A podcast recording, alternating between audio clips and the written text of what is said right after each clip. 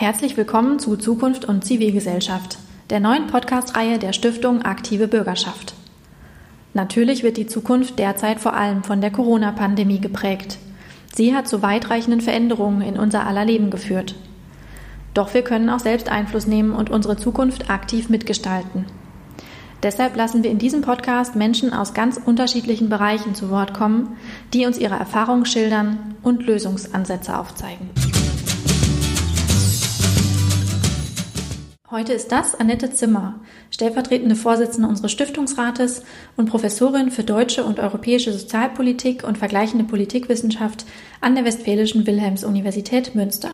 Nur noch bürgerschaftliches Engagement anstatt Zivilgesellschaft, ein weltweiter Trend und die Lage hierzulande. Die Meldungen häufen sich. Erst jüngst war in der FAZ zu lesen, türkisches Parlament billigt NGO-Gesetz. Gemeint ist damit in der Regel eine Erschwerung der Arbeitsbedingungen zivilgesellschaftlicher Organisationen. Die Palette der Maßnahmen, um den Organisationen das Leben schwer zu machen, reicht von dem Verbot, Fördermittel aus dem Ausland anzunehmen, über zahlreiche Hürden bei ihrer Registrierung, bürokratischen Kontrollen der laufenden Arbeit bis hin zu blanken Repressionen bzw. Polizei- und strafrechtlicher Verfolgung von Mitarbeiterinnen. Gesetze und Verordnungen, die die Arbeit von NGOs einschränken und externe Finanzierung verbieten, sind inzwischen in vielen Ländern in Kraft. Vor diesem Hintergrund hat sich in der Wissenschaft eine intensive Debatte zu Shrinking und Changing Spaces, den enger werdenden Freiräumen für die Zivilgesellschaft entwickelt. Der Fokus richtet sich hierbei vor allem auf diejenigen Länder, die in den 80er und verstärkt in den 90er Jahren eine Transition von einem autoritären Regime hin zu einer Demokratie begonnen hatten. Es sind die Länder, die im Rahmen der dritten Welle der Demokratisierung weltweit ins Zentrum der Aufmerksamkeit gerückt sind. Russland ist hier zu nennen, wie auch viele ehemalige Satelliten der UdSSR, insbesondere in Osteuropa, Länder, die heute Mitglied der Europäischen Union sind. Aber selbst in durch und durch autoritären Regimen, wie etwa der Volksrepublik China, war es ab den 80er Jahren infolge der zunehmenden Globalisierung zur Lockerung des harten Kurses gegenüber der Zivilgesellschaft gekommen. Das Pendant zur wirtschaftlichen Globalisierung war eine zunehmende Internationalisierung der Zivilgesellschaft. Mit Hilfe externer Finanzierung entwickelten sich zivilgesellschaftliche Organisationen in vielen Ländern zu wichtigen Motoren für Demokratisierung und gesellschaftliche Pluralisierung. In Russland wie anderenorts nahmen sie hierbei die Funktion als sogenannte Watchdogs wahr, die darauf achten, dass demokratische Standards eingehalten werden und sich eine aktive Zivilgesellschaft vor Ort bilden kann. Aufgrund ihrer besonderen Rolle wurden die zivilgesellschaftlichen Organisationen zu wichtigen Ansprechpartnerinnen.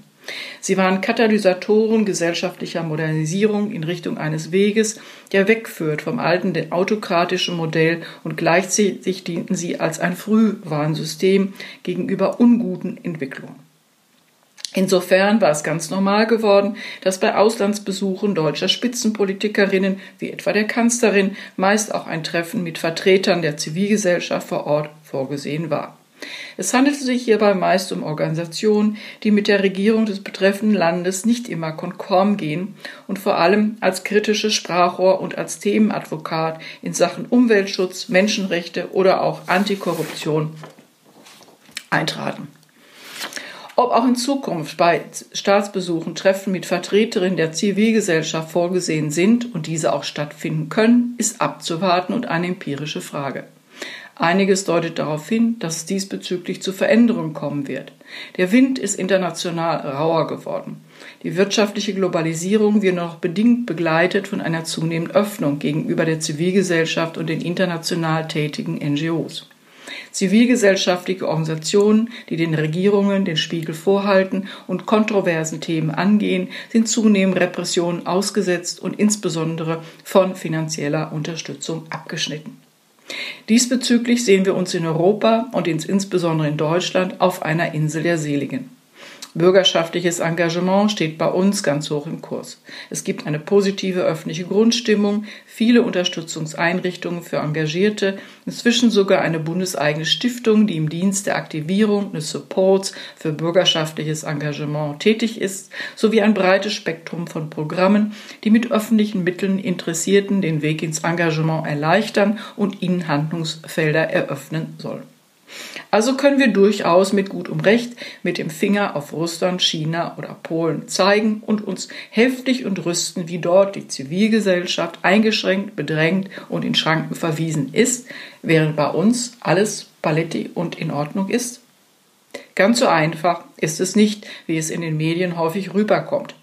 Während im internationalen Bereich in der Regel der Terminus Zivilgesellschaft verwendet wird, trifft dies für die deutsche Debatte in viel geringem Maße zu. Stattdessen ist hier primär von bürgerschaftlichem Engagement, von freiwilliger Arbeit, wie etwa bei den Bundesfreiwilligendiensten oder auch von Ehrenamt und ehrenamtlichem Engagement die Rede. Und dies ist nicht nur eine Laune der Journalistin, sondern wir haben es in der Tat mit zwei Paar Schuhen zu tun.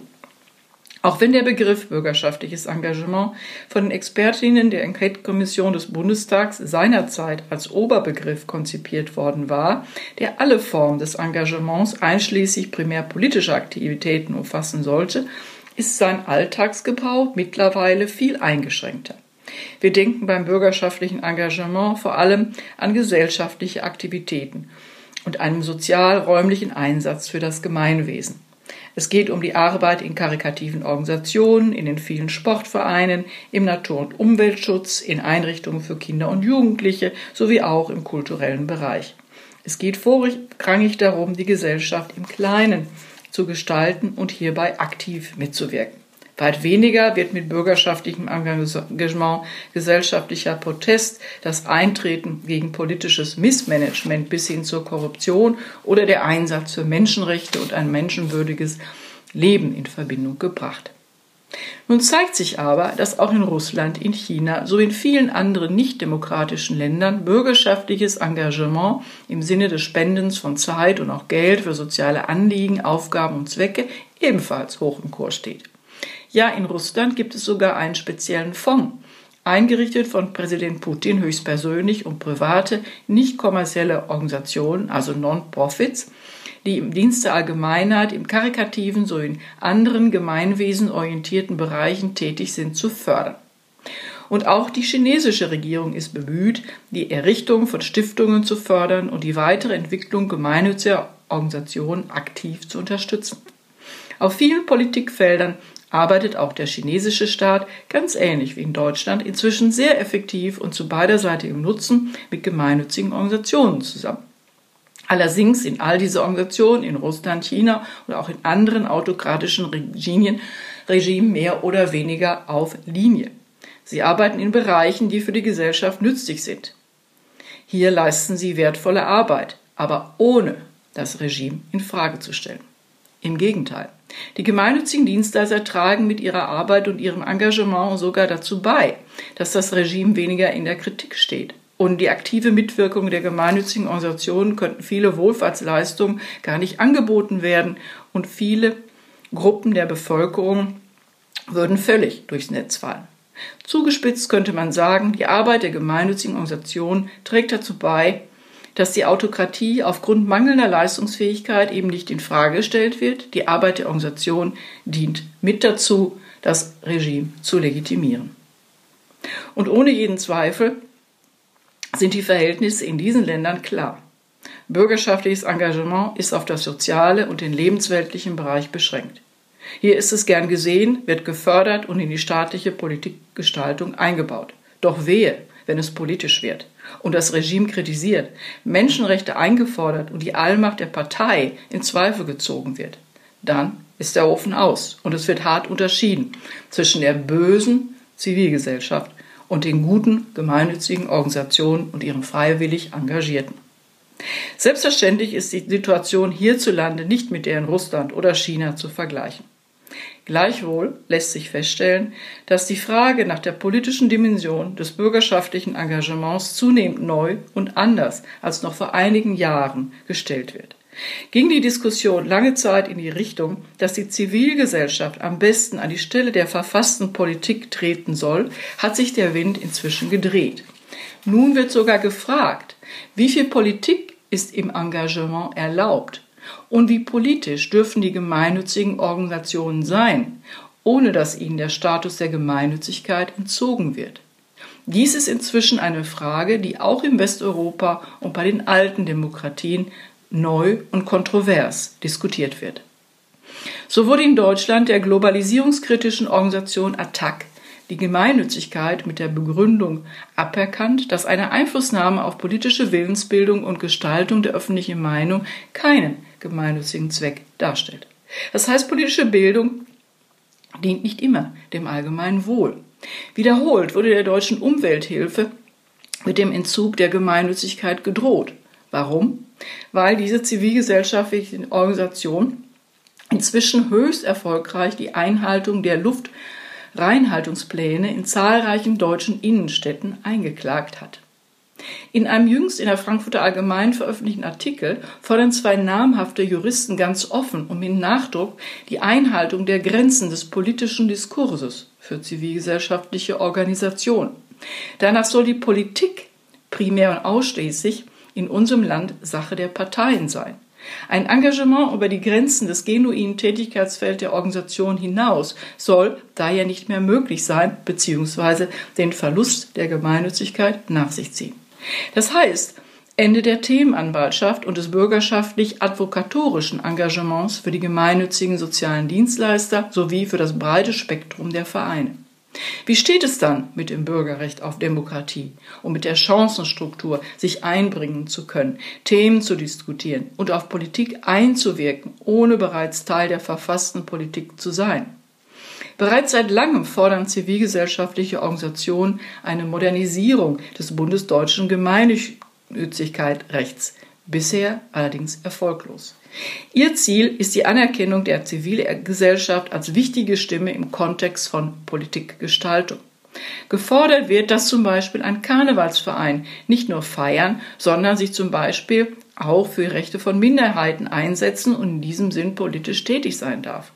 Auch sollte der Einsatz für Menschen- und Bürgerrechte unbedingt in den Katalog der gemeinnützigen Zwecke der Abgabenordnung aufgenommen werden, so die Förderung des zivilgesellschaftlichen Aktionsbündnisses für Gemeinnützigkeit. Doch neben dem drohenden Entzug der Gemeinnützigkeit wird zivilgesellschaftlichen Organisationen, die aufgrund ihres Engagements an sich schon politisch tätig sind, das Leben durch eine Infragestellung ihrer lauteren Beweggründe schwer gemacht und insofern versucht, die Legitimität dieser Organisation in Frage zu stellen. Dies passiert immer wieder im Hinblick auf Organisationen, die sich in der Seenotrettung von Flüchtlingen tätig sind. Nicht selten wird diesen zivilgesellschaftlichen Organisationen unterstellt, dass sie mit Schlepperbanden zusammenarbeiten, ja sogar gemeinsame Sache mit diesen machen. Leider sind solche und ähnliche Beispiele nicht auf Deutschland beschränkt. Jüngst wurden von der Schweizerischen Gesellschaft für Gemeinnützigkeit ähnliche Tendenzen aus einer ganzen Reihe von Kantonen in der Schweiz berichtet. Es ist alles andere als eine gute Idee, bürgerschaftliches Engagement um seine genuin zivilgesellschaftliche Komponente zu berauben. Gerade jetzt in Zeiten der Krise und zunehmender Radikalisierung braucht die Politik die Zivilgesellschaft als verlässlichen Ansprechpartner. Die zivilgesellschaftlichen Organisationen mit ihren Erfahrungen in einer Vielfalt von Politikfeldern sollen ernst genommen und ihre Expertise in viel stärkerem Maße als bisher genutzt werden. In dieser Hinsicht sind die Parteien von vorgestern und verpassen ihre Chance. Warum dies so ist, ist umso unverständlicher, als auch in Deutschland die Politisierung der Straße zunimmt. Es gibt unzählige Demonstrationen kleiner und kleinster Gruppen in Berlin und anderswo. Von Ausnahmen abgesehen, wie etwa Fridays for Future, treten diese in der Regel nicht für etwas ein, sondern sind schlichtweg und überwiegend dagegen. Es handelt sich weitgehend um negative Abgrenzung ohne zukunftsgewandte Orientierung, gegen Windräder, gegen Impfung, gegen das Tragen von Masken ohne jegliche positive gesellschaftliche Vision und ganz im Sinne des nur nicht in meinem Vorgarten. Anstelle sich gegen die Zivilgesellschaft als Themenanwalt zu stellen, wäre die Politik heute gut beraten, wachsam zu sein, nicht mit dem Finger auf andere zu zeigen, sondern dafür Sorge zu tragen, dass bürgerschaftliches Engagement immer gesellschaftlich rückgebunden bleibt und sich nicht ausschließlich einfügt in staatlicherseits vorgegebene Maßnahmen und Programme. In diesem Sinne sollten wir gemeinsam für eine aktive Bürgergesellschaft eintreten.